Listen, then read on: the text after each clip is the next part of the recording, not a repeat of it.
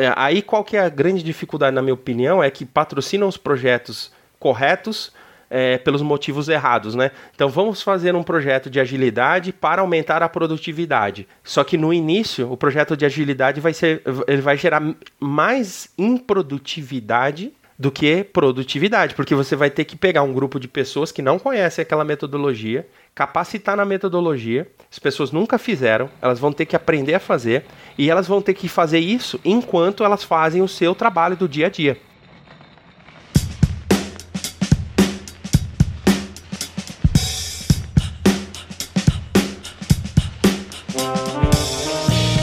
aí, galera? Seja bem-vindo ao 17 episódio do Inovação Lado B, seu podcast que veio trazer uma perspectiva diferente para o mundo em que vivemos hoje. Aqui é Bruno Bonini e este é o quinto e último episódio da nossa quarta série. Agile é real.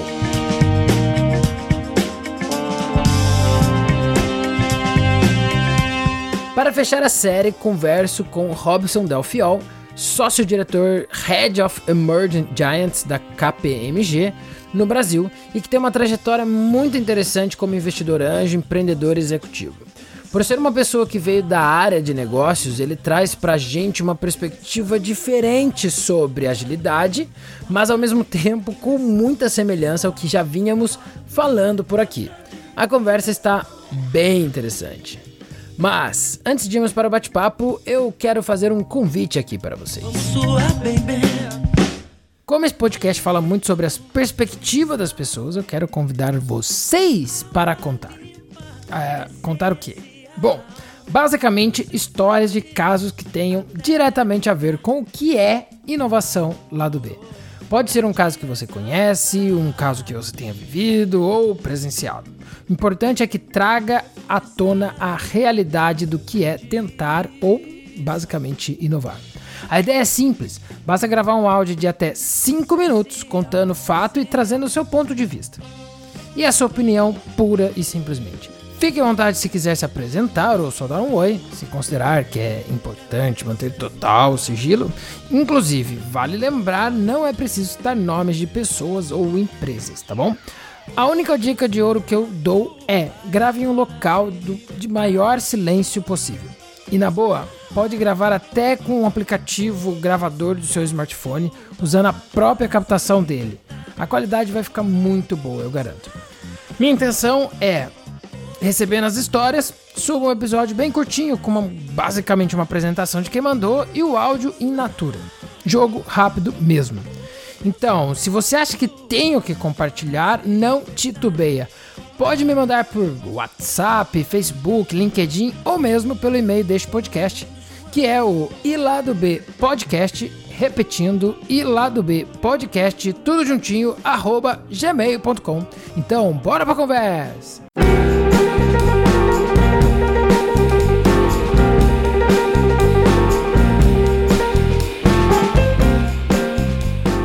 Chega mais, Robson! Poxa, primeiramente, muito obrigado por, por participar aqui com a gente nesse bate-papo. Bruno, tudo bem, cara? Muito obrigado você pelo convite. É uma honra participar aqui e encerrar essa série de, de quatro podcasts sobre agilidade. Boa, legal. Então, conta aqui pra gente, quem é o Robson Delfiol? Bom, cara, essa é uma. Talvez a gente precisaria de um outro podcast para falar sobre isso, né? Mas de maneira resumida, né, eu tenho 38, 39 anos, eu fiz 39 anos esse ano, sou casado, tenho dois filhos, é, trabalhei com tecnologia durante boa parte da minha carreira, hoje trabalho na, na KPMG, sou sócio-diretor da KPMG e atuo em projetos tanto internos como externos. E, bom, já fui investidor anjo, empreendedor, é, tive também um papel relevante, acho que no ecossistema paulista como, como aceleradora de startups e hoje eu me envolvo em quase todos os assuntos relacionados à inovação aí, como, como você já, já sabe aí pelo, pelo nosso contato prévio. Hum, boa, legal, cara. E me conta aí, cara, por que que no fim das contas é, você tem uma jornada de empreender, você tem uma jornada de aceleração, de ecossistema de startups. Hoje você está numa consultoria super, é, uma grande consultoria, né? Super bem estabelecida no mercado. Como é que foi assim ao longo da sua carreira essas mudanças e, e no fim das contas você chegar nesse lugar de trabalhar com, com, com inovação diretamente? Olha, cara, é, essa é, acho que é a pergunta mais interessante que já me fizeram, né? É, eu sempre tive uma espécie de um plano de carreira, né? Mas não necessariamente eu, eu, eu coloquei nesse plano cargos e empresas como objetivo. Eu sempre tive mais olhando para oportunidades de aprendizado, né? Uhum. E o que acaba que eu sempre fui um intraempreendedor. É, nas empresas que eu passei, eu sempre tive ligado a projetos de intraempreendedorismo, mesmo quando eu não sabia que existia essa palavra, né? É, e esses projetos normalmente são aqueles projetos que ninguém gosta. São projetos é, que, que começa normalmente do zero, sem ter é, nenhum, nenhum é, resultado aparente. Muitas vezes é um risco na sua carreira, né? Porque você está fazendo uma, uma coisa que, que tem pouca visibilidade dentro da empresa. Mas o desafio sempre foi algo que me atraiu muito, né? Eu gosto muito de. E eu me sinto bem com a incerteza, sabe? Eu consigo lidar bem com a incerteza. É, durmo bem com a incerteza. Então acho que isso acabou com que, eh, durante a minha carreira, ao reconhecer essas oportunidades de lidar com, com a incerteza, de estar à frente de projetos é, inovadores, vamos colocar assim, me, me colocou nessa trilha. Né? Então, se você olhar meu, minha, minha experiência, minha carreira, eu já trabalhei é, em estacionamentos, eu já trabalhei no varejo, é, no varejo de luxo, em, em consultoria de varejo, já, já fundei empresas de, de, de, de marketing digital, é, fui investidor anjo por causa dessa característica até de risco, né, de gostar de risco.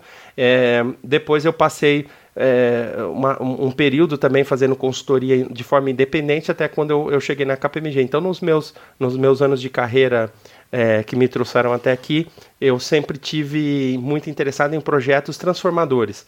E eu acredito que, como ser humano e como profissional, tem um papel é, de ajudar a transformar a vida das pessoas e, e, isso me, me encanta. É o tipo de projeto que eu vou estar sempre envolvido, então faço trabalho voluntário, estou é, sempre ajudando organizações sem fins lucrativos, com dinheiro quando eu posso, com tempo sempre.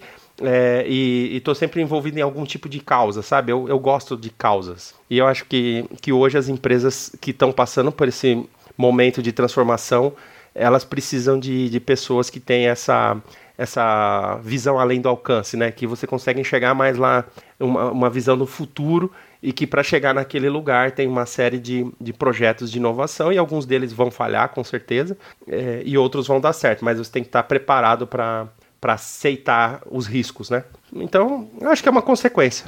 Sim, e é fantástico quando você coloca né, essa coisa do se sentir bem com a incerteza, né? Dormir com a cabeça tranquila, porque é, a gente pode, se a gente quiser expandir para falar um pouco mais sobre inovação de uma forma mais ampla, talvez essa seja uma das características essenciais, né, para trabalhar com inovação, porque no fim das contas é permear a incerteza, assim como é o tema agilidade, né? No fim das contas, ele está muito ligado a isso né? E eu queria entender de ti, assim, ao longo dessa, desse, desse, dessa tua vivência profissional, onde, quando é que você descobriu agilidade? Onde você encontrou? Como é que foi isso para ti? E como foi a sua reação a isso? Assim, você falou, poxa, esse negócio é super legal, tipo, nossa senhora, que negócio maluco. Como é que foi essa a sua reação, assim, quando você descobriu e começou a trabalhar mais próximo de agilidade? Bom, eu, eu, eu conheci um pouco mais de agilidade é, em 2012, pela minha segunda passagem pela, pela SAP. Lá eu estava num projeto de, de inovação é, América Latina e a gente tinha que desenvolver ofertas com, com concorrentes, né? Era uma unidade de negócio que a gente vendia produtos embarcados em software de terceiros, né? É, e era uma estratégia muito interessante na, na época, porque fazia parte de uma estratégia de de competição e cooperação ao mesmo tempo, né? Você competir e cooperar com o com, com seu concorrente. É, e isso, apesar de ser um assunto muito estratégico, né, dentro da companhia, é, envolvia software, né? Envolvia integração de diferentes softwares, de diferentes linguagens e que é, a gente precisava testar e prototipar é, de maneira muito rápida esses, esses produtos para que a gente pudesse seguir com a relação comercial. Então a agilidade entrou naquele momento. Eu não, não, não conhecia muito de ágil, na verdade não conhecia nada de ágil, é, de métodos ágeis. Então a gente montou um laboratório é, na, na, cidade de São Paulo com um grupo de desenvolvedores. Um, um, um, um, dos desenvolvedores veio da Alemanha e acabou se tornando um grande amigo meu. E lá ele introduziu esse assunto. Né, foi quando eu comecei a estudar um pouco sobre produto mínimo viável, sobre é, essa, essa forma de você pegar a menor porção possível do produto e transformar isso numa, numa coisa que tenha valor para o cliente, testar com esse cliente e depois sim você coloca no, no desenvolvimento né, de todas as funcionalidades. E foi quando eu, a gente começou a ter que fazer escolhas, o que entra e o que não entra num produto, né? Ali eu passei a ter contato com agilidade, ainda muito no mundo de software, é, e, e, e, aí eu comecei a estudar um pouco mais. Eu comecei a, a comprar uma bibliografia, ler por conta própria e, e, me aprofundar no assunto. Foi, foi mais ou menos nesse momento, o que hoje já quase são oito anos, né? Uhum, sim. Mas, mas você tava. Você era já de uma área de negócios, certo? Nessa sempre época. negócios. Eu, eu nunca fui técnico, eu sempre tive em negócio. Legal. E olhando de uma perspectiva de negócios, assim, é, para você aquilo fazia muito sentido ou não? Bom, sempre fez sentido, né? É, de fato, o, qual que é o desafio quando você vende um produto intangível, né? Que é o caso de software. É, as pessoas, em geral, não conseguem é, contratar coisas que elas não entendem, né? E muitas vezes não sabem o que elas estão contratando. Então, você tangibilizar o software, você tangibilizar a, a, a entrega, é muito importante para você conseguir fazer a, a venda. Então é, é, muito comum no mundo de software o que a gente chama de pré-venda, que é uma, uma etapa antes da venda onde você tenta tangibilizar é, o que você está vendendo. E no caso, a gente estava vendendo produtos que, que tinham que ser embarcados, integrados e, e de certa forma eles, eles passariam a ser um produto novo quando era integrado no software de um terceiro. Então, sem, sem uma forma de testar e prototipar, sem uma, uma forma de você realmente ver um pouco dos, de quais seriam os resultados finais, é impossível de se vender. E, e o Agile, eu acho que ele, tinha, ele tem um papel fundamental no negócio, é, obviamente cada negócio tem sua característica, mas no negócio de software, sem dúvida nenhuma, ele é peça fundamental. E eu vejo em outros negócios também, como serviços, é, como, como desenvolvimento de hardware. É, é, é uma coisa um pouco difícil das pessoas entenderem, mas sim, agilidade serve para qualquer tipo de negócio. Legal. Esse era um ponto que eu realmente gostaria de, de, de, até a gente ir a fundo mais nisso, né? Porque assim, quando a gente fala muito de agilidade, é muito comum até mesmo para exemplificar, para contar, explicar o que, que é os métodos ágeis, enfim, a gente acaba indo muito pro, pro segmento software, desenvolvimento de software até porque, né, assim, nasceu dali, né? É, foi criado ali e, e é, é, muito bem aplicado ali. Só que hoje a agilidade, em função de N questões contextuais, né, do mundo, enfim, ela começou a ganhar uma proporção onde ela não. As empresas não querem mais pensar só nos conceitos de agilidade ou nos métodos ágeis no ambiente de software. Elas estão cada vez mais expandindo e tem bibliografia sendo escrita exatamente nesse sentido, né? De levar agilidade para a gestão, para o marketing, para o RH, enfim, para todas as áreas é, que não são técnicas da empresa, né? Isso ficou muito comum. É, você vindo da área de negócios, tendo enxergado, conhecido a, a agilidade lá na área técnica, né? Oito anos já trabalhando, permeando isso. Você acha que é esse movimento de trazer esses conceitos de, de agile para, para essas outras áreas de negócio realmente faz sentido assim? E, e se sim, se faz sentido, é, na sua visão, quais têm sido as grandes ou talvez as principais barreiras ou dificuldades na hora de você desconectar do software e ligar agilidade na parte gerencial? É uma boa pergunta, né? De fato, eu acredito que sim, que a gente tem benefícios para qualquer, qualquer tipo de negócio que implementa agilidade, mas as adaptações são necessárias, né? É, quando você olha para o mundo de software, fica mais fácil você entender o funcionamento da, da, das metodologias ágeis, dos métodos ágeis, porque você tem ali um, um, um grupo de profissionais já predispostos né, a trabalhar com esse mindset de, de, de, de multidisciplinaridade, de, de encontros frequentes, de discutir produto, de ter a visão do cliente. Isso já é meio arraigado né, nessa população de profissionais ligados ao desenvolvimento de software. Quando você vai para outras áreas, né, por exemplo, em pensa uma coisa que a gente discute muito em vários fóruns é agilidade, por exemplo, em conselhos de administração. Né?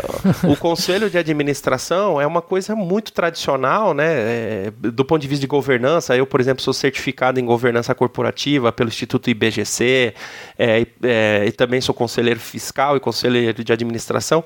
É, você entende que aqui, aquilo tudo foi criado para a empresa se manter da mesma forma por muito tempo, que a gente chama isso de perenidade nos negócios. É, e, e, faz sentido, né? Se você pensar que uma empresa grande é, ela pode ser centenária, bicentenária, ela tem estruturas criadas para manter né, a empresa por mais tempo possível e dar o retorno ao acionista no mundo VICA ou VUCA que a gente vive hoje, né, volátil, incerto, complexo e ambíguo, você não sabe o que vai acontecer amanhã, né? E a, gente está vendo isso com, com uma série de, de, de, eventos globais, né, que tem um impacto no curto, no médio no longo prazo, que ninguém consegue prever. Então o conselho está tendo que ser ágil, é, flexível para entender que as coisas estão mudando rápido demais e muitas vezes elas mudam mais rápido do que a frequência que o conselho se reúne. Porque no manual de boas práticas, né, diz que o, o conselho se reúne a cada dois meses ou a cada um mês, dependendo do porte da companhia. É, e normalmente os conselhos não são tão multidisciplinares, né? Eles são grupos de três, de cinco, de sete pessoas que tem uma, um viés muito mais financista. Então isso está colocando em xeque várias verdades né, do mundo dos negócios. Então o, a agilidade passa a ser importante em é, situações que antes ela não era nem enxergada, mas adaptações são necessárias, né? Porque você tem ali uma série de, de, de detalhes da metodologia que não cabe, por exemplo, num conselho de administração. Eu tenho visto vários tipos de casos, tá? Dá para discutir bastante sobre isso. Legal. Não, isso é interessante, porque é, você coloca dois, dois. Quando a gente fala de adaptações, né? A gente está falando basicamente. É, pela, pela tua fala, eu, eu comecei a pensar em duas coisas aqui, né? Tem a parte de princípios, fundamentos, sei lá, que a gente deu o nome aqui, a parte mais conceitual, e tem a parte mais prática, que é o método em si, certo? Sim. É, quando a gente pensa em metodologias ágeis, até o próprio nome metodologias ágeis, é, é muito natural que, e até mesmo para você muitas vezes entender, eu já conversei isso com algumas pessoas aqui, é que as pessoas vão muito mais facilmente se agarrar ao método a receita, como se faz. Então a gente está falando da parte prática. E aí que você falou, aqui você já começa a sofrer uma barreira, porque nem tudo que está prescrito na receita é viável de ser aplicado em outros contextos que não de software. Muitas das vezes, até o que está prescrito naquela receita ali, até mesmo no ambiente de software, ele não vai se adaptar muito bem e você vai precisar ajustar. Porque é isso que o, a, a, lógica da metodologia ágil é essa, né? A adaptabilidade, né? De, até mesmo da própria, do, próprio método, certo? Então a gente tem, me parece essa barreira, mas me parece essa outra barreira que você falou também, né?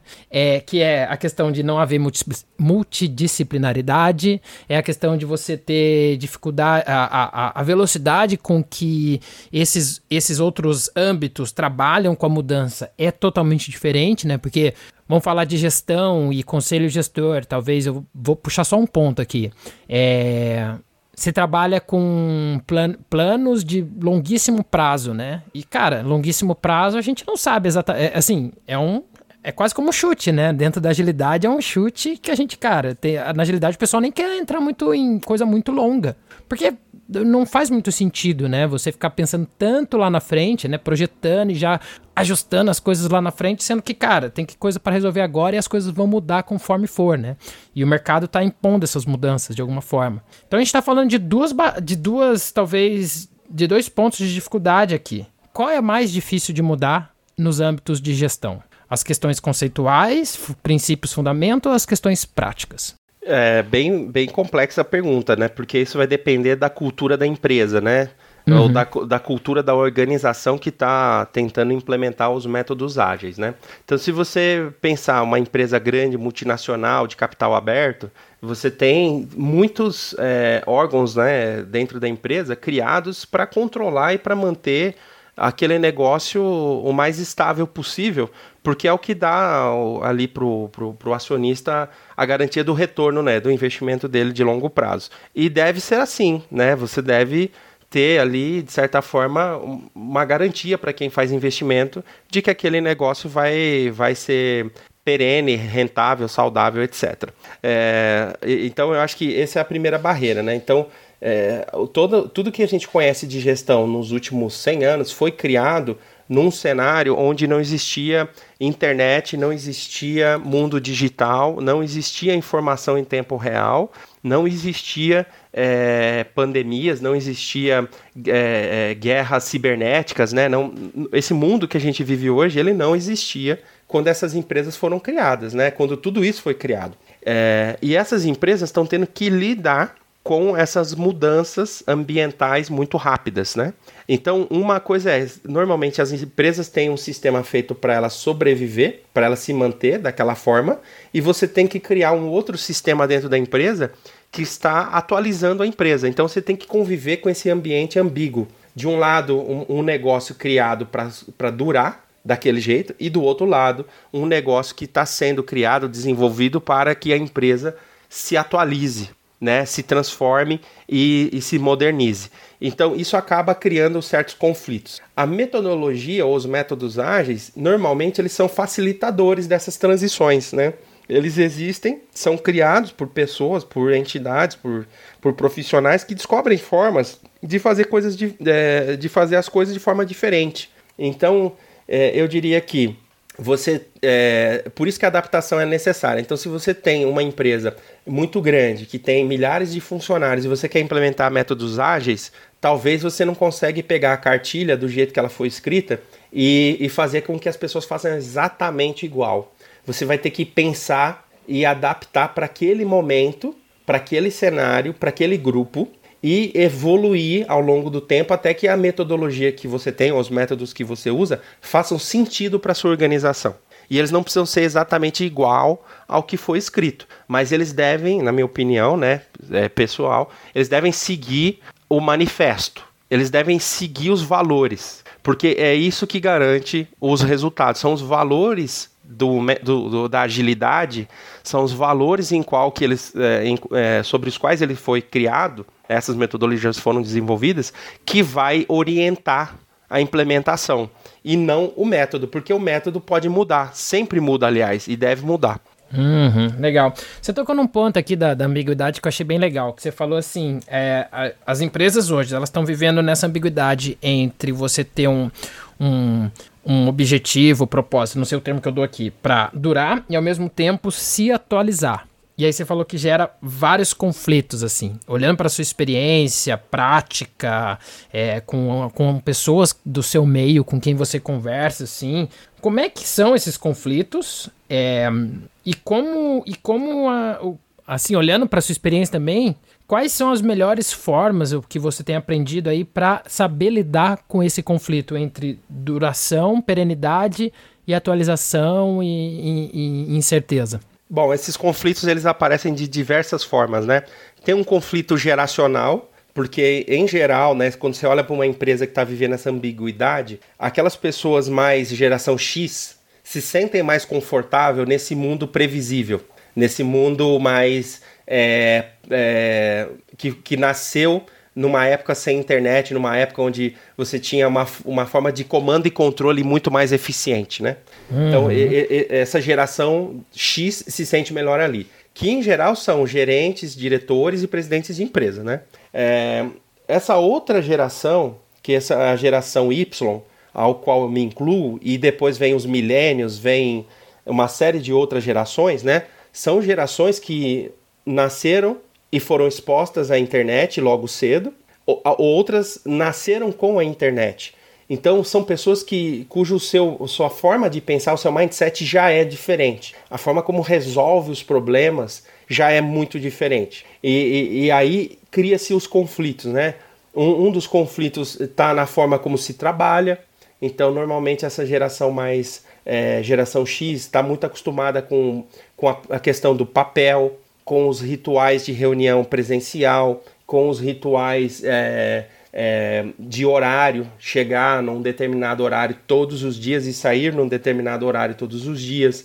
São pessoas que costumam trabalhar muito mais no escritório, né? É, e tem, são pessoas que têm ali é, uma certa necessidade de seguir procedimentos muito padronizados e que dá muito conforto, muito segurança e tal. E essa outra geração, ou essas outras gerações que nasceram depois da internet, são gerações mais fluidas, né? São gerações muito menos rígidas. E isso cria conflito. Então, quando essas duas gerações elas elas estão em lados opostos, cria o conflito. Aonde que os métodos ágeis eles estão, é, na minha opinião, funcionando muito bem é quando você consegue integrar essas gerações dentro das mesas ágeis. Você cria uma amálgama, você, você, você mistura como forma de quebrar os padrões mentais de todos e permitir essa integração de diferentes gerações. Isso é muito bom, porque um, um fato é que as gerações mais, mais é, longevas dentro da empresa passaram por muitas crises, são gerações muito experientes, que entendem muito de negócio e do negócio.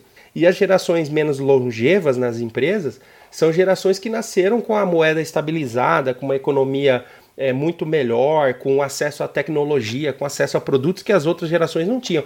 Então, essa, é, é, eles têm essas, essas, esses pontos fortes que, se combinados, você tem times invencíveis, imbatíveis. Só que a dificuldade está em mediar o conflito. E aí, eu acho que os métodos ágeis têm, têm feito papéis é, tem feito um papel muito importante, dependendo de como ele é implementado. Ele pode mediar os conflitos, ele pode mostrar a contribuição de cada um, porque aí você junta essa multidisciplinariedade, essa diversidade. Eu também tenho visto a implementação de métodos ágeis para promover a diversidade, uhum. e você consegue sim. É, com muito esforço, obviamente, né, e com, e com tempo, não é, não é de um dia para o outro, leva meses e até anos, você consegue criar uma cultura diferente na empresa se você mistura essas duas coisas. Cara, você colocou num ponto bem legal aqui que eu fiquei pensando assim. É, você colocou a, o conflito das gerações. Eu acho que isso tá bem. É, isso é realmente uma coisa é bem real, né? Vamos falar assim. É, você tem uma geração é, mais longeva, como você colocou, a menos longeva, geração X, geração Y, milênios e tal.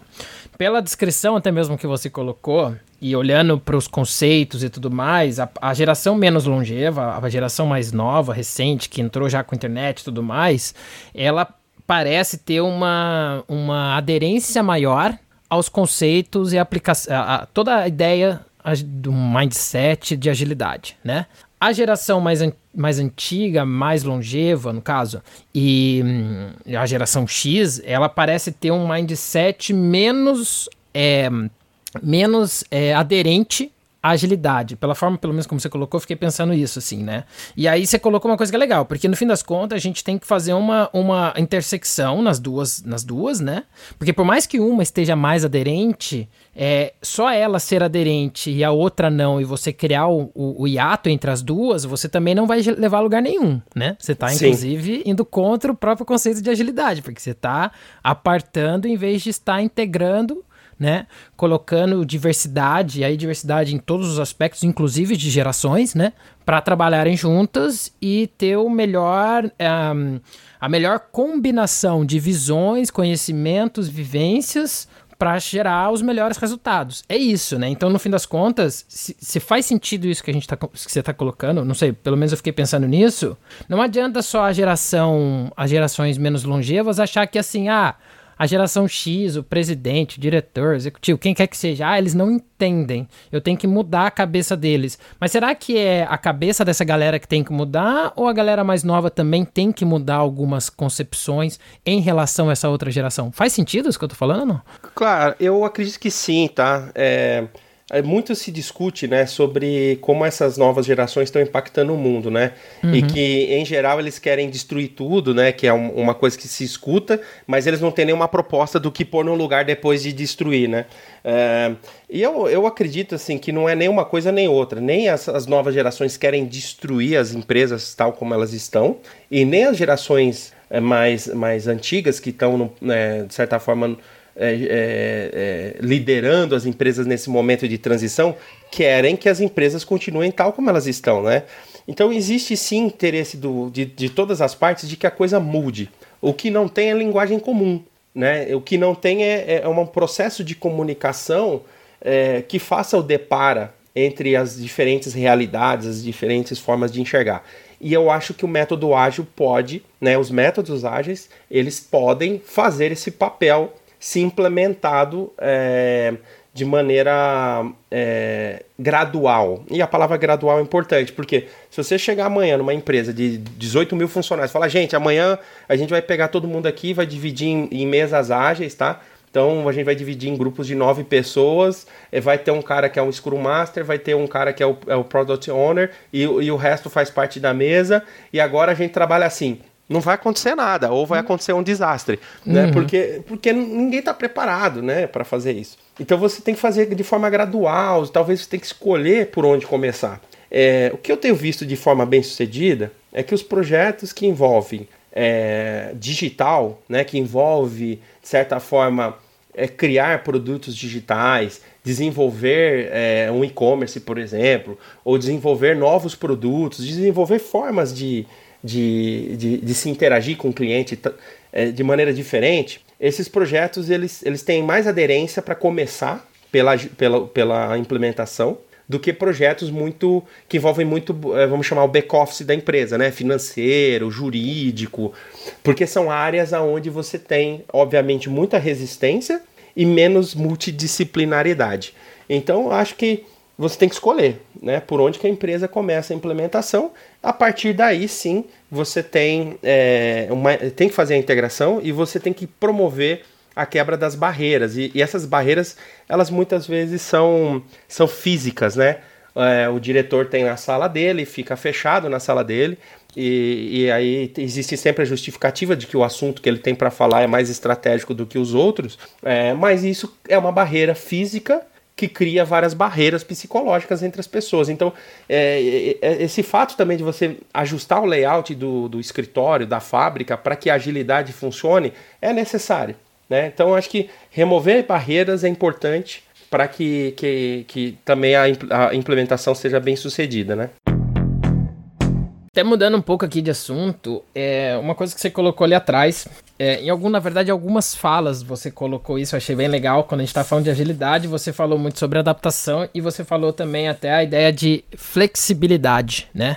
Sim. E quando a gente está falando de, de, de, agilidade, né? Principalmente para. Agora eu vou, eu, vou, eu vou focar talvez na geração X, tá? Tá Porque bom. assim, é, a geração X, ela é ela quem está muitas das vezes patrocinando a aplicação certo? Sim. Ela que quer, no fim das contas. Aí eu quero entender de ti, assim, né? E tocando nesses pontos sobre a, a própria flexibilidade, porque, novamente, a gente está falando de uma geração que ela tem uma dificuldade um pouco maior de adaptação e flexibilidade frente à outra, certo? Sim, sim. É, e é, mas é uma geração que quer. Só que ao mesmo tempo ela quer, só que, tipo, ela tá ali sofrendo essa, essa, esse, esse conflito interno. Já não é nem conflito com a própria, com a outra geração. Talvez é um conflito da, da própria geração X com ela mesmo, né? Que Sim. é saber lidar exatamente com esses conceitos de agilidade, né?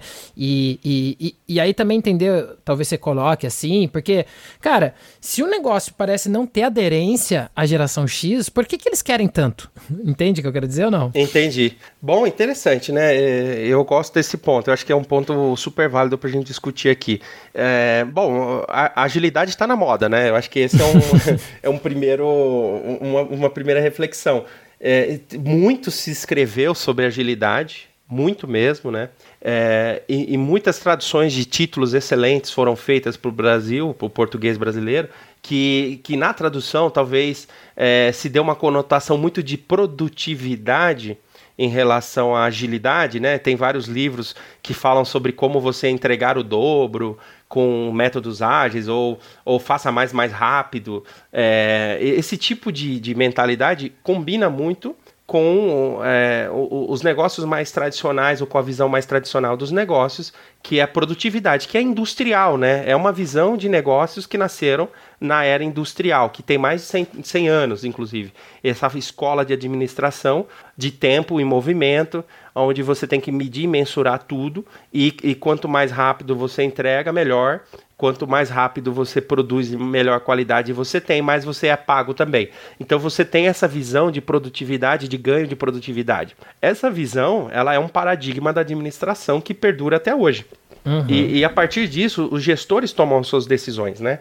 É, eles têm os seus paradigmas, buscam se, se atualizar, é, estudam essas bibliografias, participam até de cursos, né? Que tem cursos para gestores sobre agilidade também, e, e, patrocinam sim os projetos ágeis, né?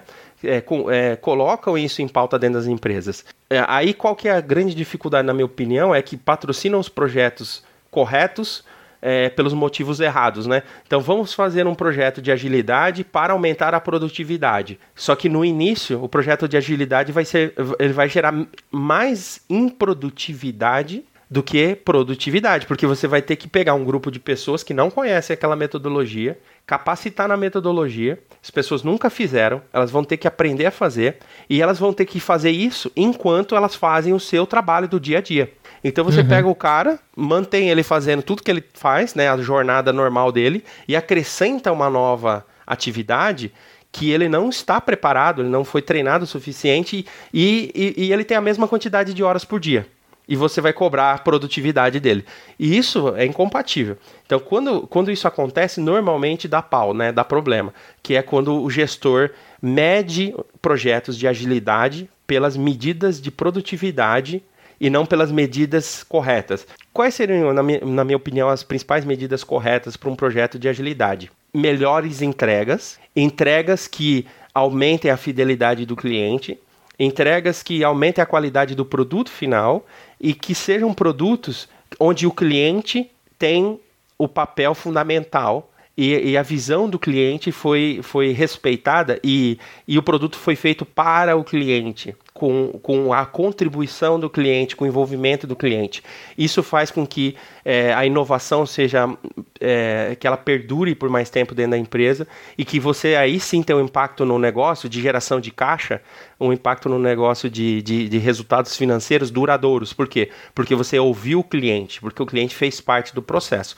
Esses deveriam ser os motivos uh, corretos, né, a implementar é, projetos ágeis e, em geral, é, não é assim infelizmente, começa pelos motivos errados, que é produtividade. Mas é, depois de um período, normalmente eu acredito que esses gestores são, são, são sempre é, inteligentes o suficiente para perceber que, que precisa mudar, talvez, é, e, e, e, focar nas coisas que realmente fazem sentido. E isso tem acontecido, eu acho que, que, que tem acontecido, mas tem casos, obviamente, de que o paradigma da produtividade, da era industrial, perdura por muito tempo. Sim, e é legal você colocar isso, né? Porque acho que até o próprio. Uma das metodologias, que é um dos frameworks, né? O KR, ele fala muito sobre isso, né? Os, os resultados chaves eles devem mensurar impacto ao invés de output, né? Porque assim, quando eu, eu, você falou isso, eu, eu, me veio exatamente isso na minha mente, assim, porque é, as empresas estão é, é, a gente foi, que você falou, veio lá da área industrial, da questão da produtividade e tudo mais, é, se orientando em output, né? Horas trabalhadas, é, produtos que saem da. a quantidade de produtos que saem da linha de produção versus o tempo que levou em cada produto, tudo isso é output, né? Então, tipo assim, então se ser mais produtivo, quer dizer você entregar, é você produzir, produzir, entre aspas, aqui mais, né? A gente pode entrar nessa discussão do que, que é produzir mais, porque aí fica aquela ideia de que é colocar mais coisa ali, é, mensurar mais horas, é, colocar mais coisinha no final da linha de produção e tal, tal, tal. Só que quando a gente está falando de impacto, isso não é a mesma coisa, né? Então a métrica, claro. ela não é a mesma. É correto claro. ou não? Porque Concordo. a gente está falando de impacto, a gente está falando de, de qualidade, que é o que você falou, exatamente. É.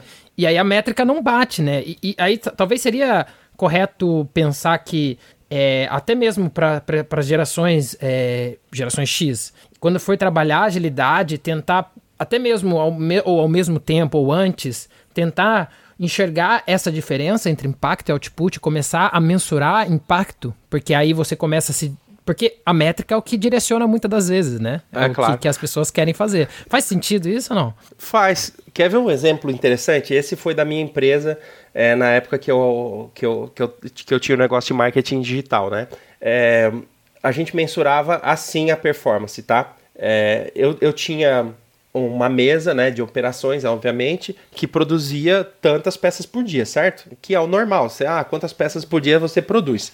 É, isso é a minha produção, a minha medida de produção interna. Quando eu apresentava para o meu cliente, o meu cliente queria saber não quantas peças eu produzi, mas quantas pessoas viram, né, enxergaram aqueles anúncios e quantas pessoas interagiram com os anúncios e quantos qual o resultado para o negócio daquele cliente aquele anúncio gerou. Então, uhum. olha só que coisa louca.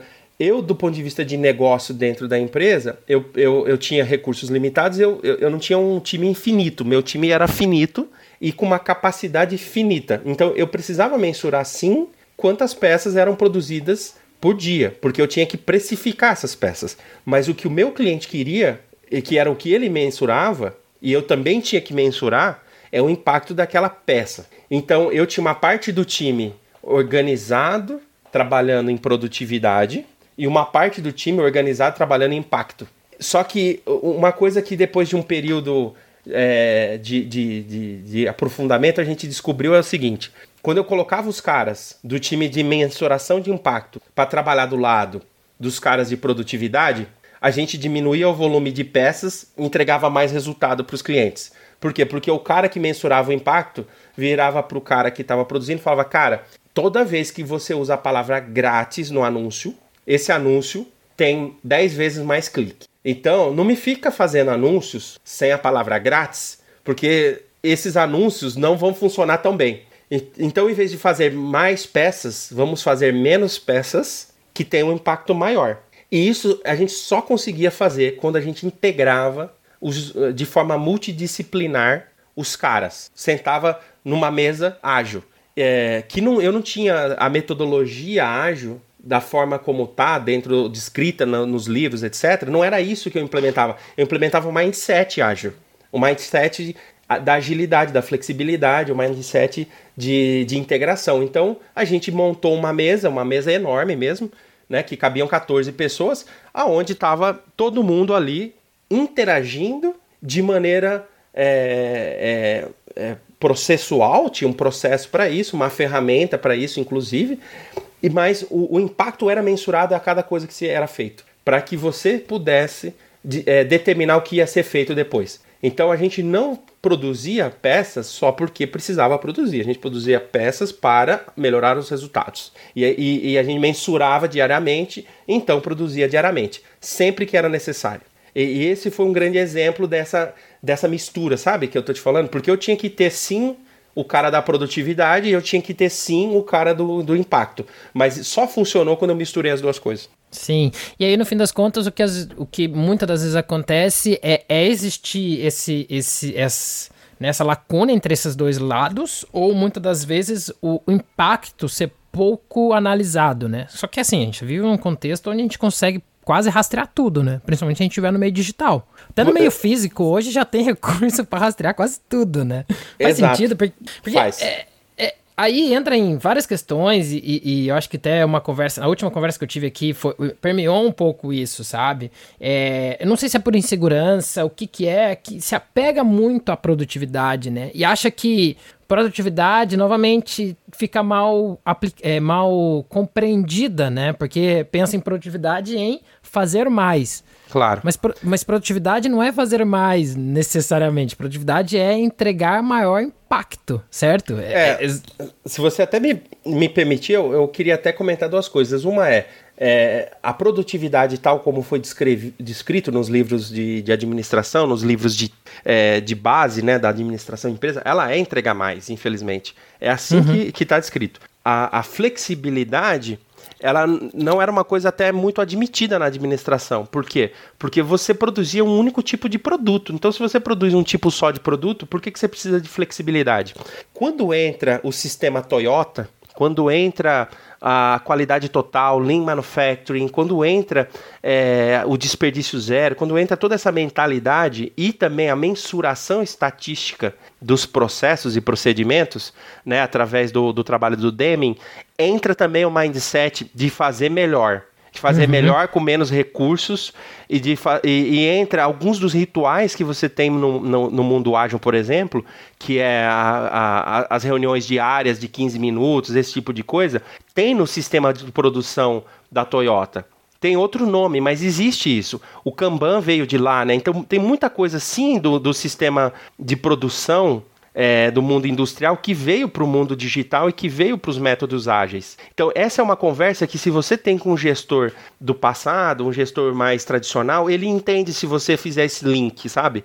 Uhum. E aí, essa é a dificuldade, talvez, da pessoa que implementa agilidade numa empresa e não entende do mundo de administração de empresas, porque ele acaba não conseguindo fazer os links.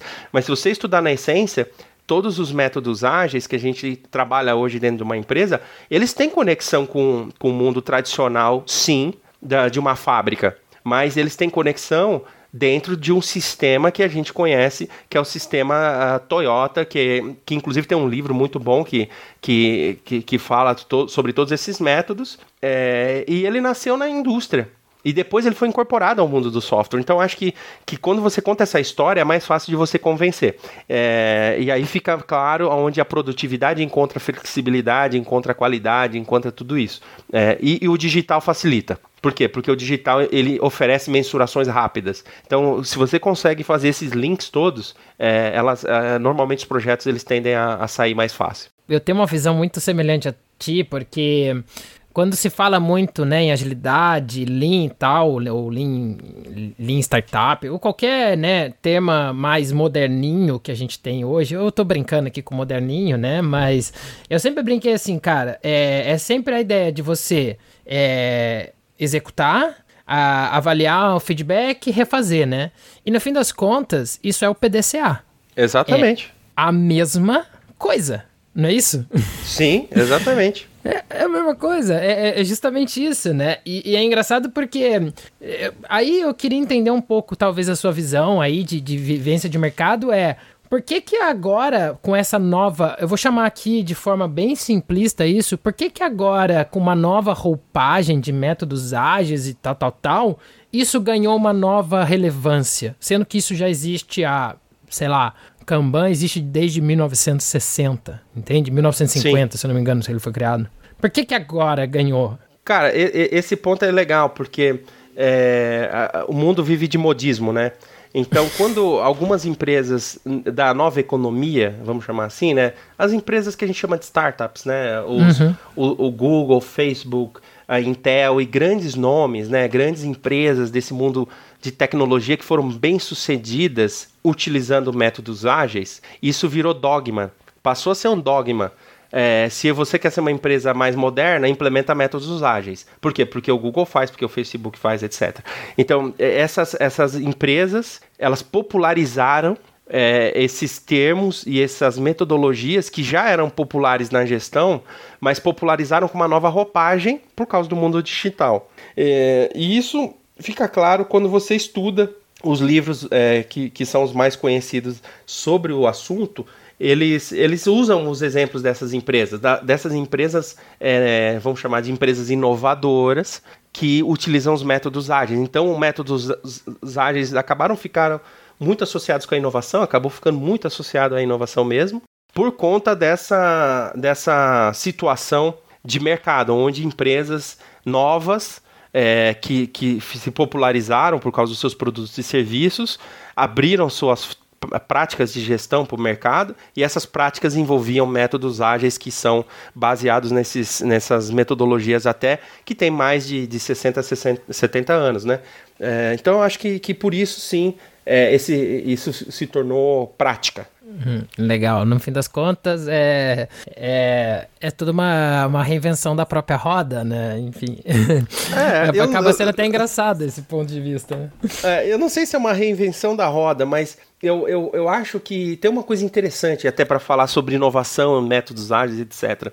Quando você estuda algumas pessoas, alguns indivíduos, é, eu gosto muito de ler biografia, assim como forma de, de estudar como as pessoas pensam e como elas decidem. Eu estudei bastante o Elon Musk e continuo estudando, acho que o cara para mim, é, ele é mais inovador que o Steve Jobs, só que uhum. ele está inovando num campo muito diferente, né?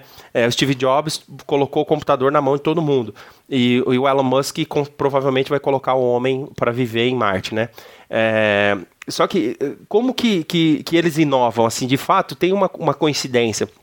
A inovação vem muito do pensamento lateral e menos do pensamento vertical. É, a questão do pensamento lateral é, é de você olhar para um negócio e conseguir enxergar correlações é, onde não, não é óbvio, né? Então, por exemplo, você estudou o sistema Toyota e você olha para o mundo de software e fala, meu, isso serve para o mundo de software. Cara, o cara que conseguiu fazer essa associação de Kanban, de, é, de tudo que tem dentro de um sistema de Lean Thinking, de Lean Manufacturing, e aplica isso para o mundo de software, o cara sim é um puta inovador, é um cara que inova muito, que tem uma visão além do alcance. Porque ele, ele realmente conseguiu transportar de uma indústria para outra. É muito diferente o mundo de software do mundo de, de, de, carro. Muito diferente. Produzir um carro é muito diferente de produzir um, um software. Mas o cara conseguiu achar coisas parecidas e ele usou né, ele, ele conseguiu, né, as pessoas conseguiram pegar o que é feito no mundo de automobilismo e trouxe para o mundo de software e funcionou. Então, enxergar isso não é qualquer pessoa que enxerga, e o cara que faz isso realmente é uma pessoa inovadora. Então, é, e eu tento fazer isso no dia a dia, não é fácil, mas eu, eu acredito que esse é, uma, é um exercício bom para quem tenta implementar agilidade. Você tem que conseguir olhar para coisas que não são óbvias né, no seu dia a dia e, e, e transportar para o seu dia a dia e tentar encaixar aquilo ali e ver como que isso funciona. É, normalmente a agilidade também ajuda nesse tipo de coisa, e, e, e aí vem o conceito da flexibilidade da, ao invés da produtividade, ao invés de fazer mais, entendeu?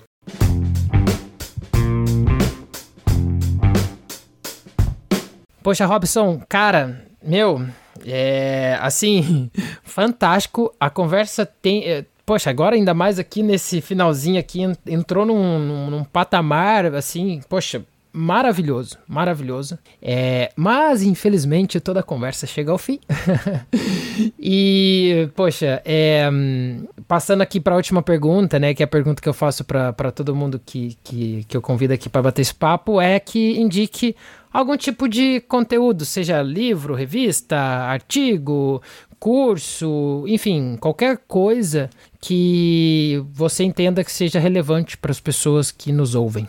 Claro, pô, obrigado aí pela, pela pergunta, eu acho ela importante. É, bom, eu, eu, não gosto muito de recomendar curso, porque é, normalmente isso muda bastante, né? Praticamente todo semestre sai um monte de curso é, diferente e tal, mas eu posso recomendar alguns autores com certeza.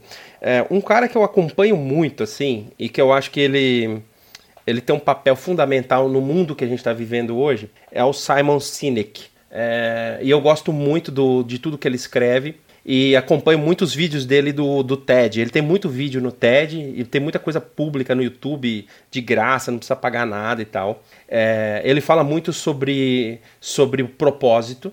Parece um negócio piegas, né? Mas é, passou a ser muito importante e é, na minha opinião, a grande, o grande paradigma hoje da administração, que é o propósito. As empresas que não têm propósito, que elas existem só para dar lucro, elas estão fadadas a, a, a, encontrar uma série de dificuldades, talvez nem todas sobrevivam. Por quê? Porque não, não funciona mais essa forma de gestão. As empresas elas precisam ter um propósito, entregar algo para a sociedade que, que a sociedade precise, que ela queira, que ela, que ela possa consumir, que ela tem que ter um impacto positivo de verdade, tá? Então as empresas uhum. realmente elas precisam ter um impacto positivo. O, o, o, e o Simon fala muito sobre isso. É, o Simon ele é um cara que é um ex-publicitário que largou a carreira de publicidade e estudou empresas inovadoras e ele chegou na teoria do why, que você deve ter conhecer provavelmente, que é o Golden Circle, né? Então, uhum. Então eu acho que vale a pena quem vai implementar métodos ágeis, quem está pensando nisso, começa pela, por aí. Sempre começa pelo porquê né? Por que você vai implementar métodos ágeis? E aí leia o livro dele, chama Why, ou assista um dos, dos vídeos no YouTube que fala sobre isso. É, eu gosto de recomendar também que acompanhe algumas pessoas, né? Tem pessoas que, que, que são muito é, realmente muito inovadoras. Então eu acompanho muito o Elon Musk, acompanho muito é, a, a, trajetória dele. isso é meio que inspirador também. Eu acho que se você não se inspirar também, sabe, no fundo tem que ter uma, uma motivação e, e aí cada um pode escolher um, uma pessoa que faz mais sentido, mas eu acho que vale a pena acompanhar ele. É, e, e, também, assim, eu queria divulgar o, o trabalho que a, que a, gente tem feito na KPMG do, do podcast. A gente tem uma, é, um conteúdo muito bacana dentro do, do, das plataformas de podcast. A gente fala de inovação, a gente fala de inovação em diferentes contextos, a gente fala de agilidade, fala um pouquinho de tudo. É, e, e, é um conteúdo muito legal e é, e é, um conteúdo curto também. Então, acho que, que também no mundo que a gente está vivendo hoje, é, assim como o seu podcast também eu recomendo, ele é um, um, um trabalho fantástico, porque você tem é, um conteúdo de altíssima qualidade, é, com custo baixo, que é zero, né? praticamente é, o custo só da conexão, e que entrega muito valor para as pessoas. Então eu, eu acredito que as pessoas têm que também aproveitar o tempo que estão no trânsito e, e, e usar isso para para se desenvolverem. Eu faço muito, escuto vários podcasts e, e, e acredito que eu, eu recomendaria também o, o, o seu podcast, porque eu acho que é muito legal. Poxa, que honra, cara. Poxa, fantástico. E uma honra enorme tê-la aqui para bater esse papo, cara. Foi, para mim, tá sendo uma baita experiência. Então, só tenho a agradecer, cara, mais uma vez e, e, obrigado por, por conversar aqui, cara. Bruno, eu que agradeço, fico muito feliz aí com a oportunidade e estamos à disposição. Sempre que precisar, pode nos procurar. Beleza, um grande abraço, valeu. Um abração.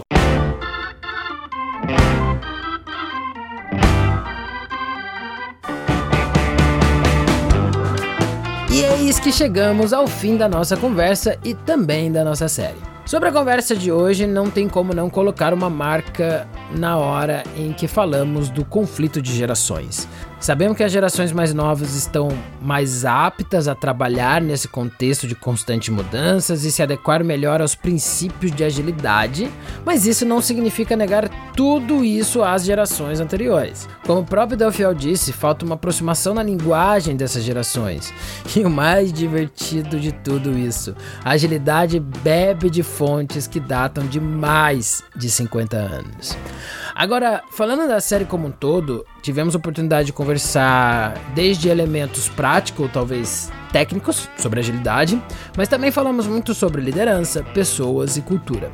Assim, um consenso, a partir das pessoas com quem eu conversei, pelo menos aqui, de que o Agile é real, mas ele precisa ser muito bem compreendido, estar aderente ao propósito e ao contexto. Uma vez eu li um artigo do pessoal da Noble que nem toda empresa precisa de Agile, assim como nem toda empresa precisa de Six Sigma. Então, independente da metodologia, se pergunte por que, onde e como. Por que você quer determinado método, onde você pretende implementá-lo e apenas no fim se debruce sobre o como, e de preferência de forma gradual.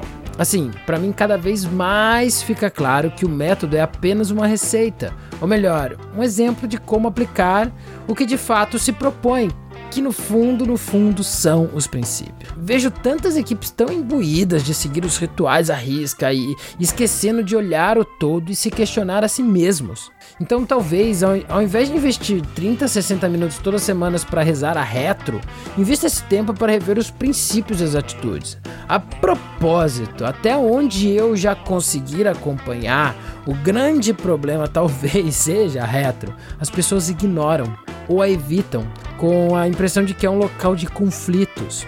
Na verdade é, mas a maioria desses conflitos são internos, quando temos que encarar nossas próprias falhas e defeitos. Então, assim, se eu puder dar alguma dica aqui é, para você que quer começar ou de alguma forma tá, se, tá sentindo que a agilidade não tá indo aonde você tá tentando implementar, é, ou qualquer outro tipo de prática ágil, comece pela retro não pela daily, não pela scrum, não pela formação dos squads. Comece refletindo, não comece simplesmente agindo sem saber do que se trata. E se ainda não ficou claro, vou deixar. Talvez o lugar onde você trabalhe não precise de práticas ágeis.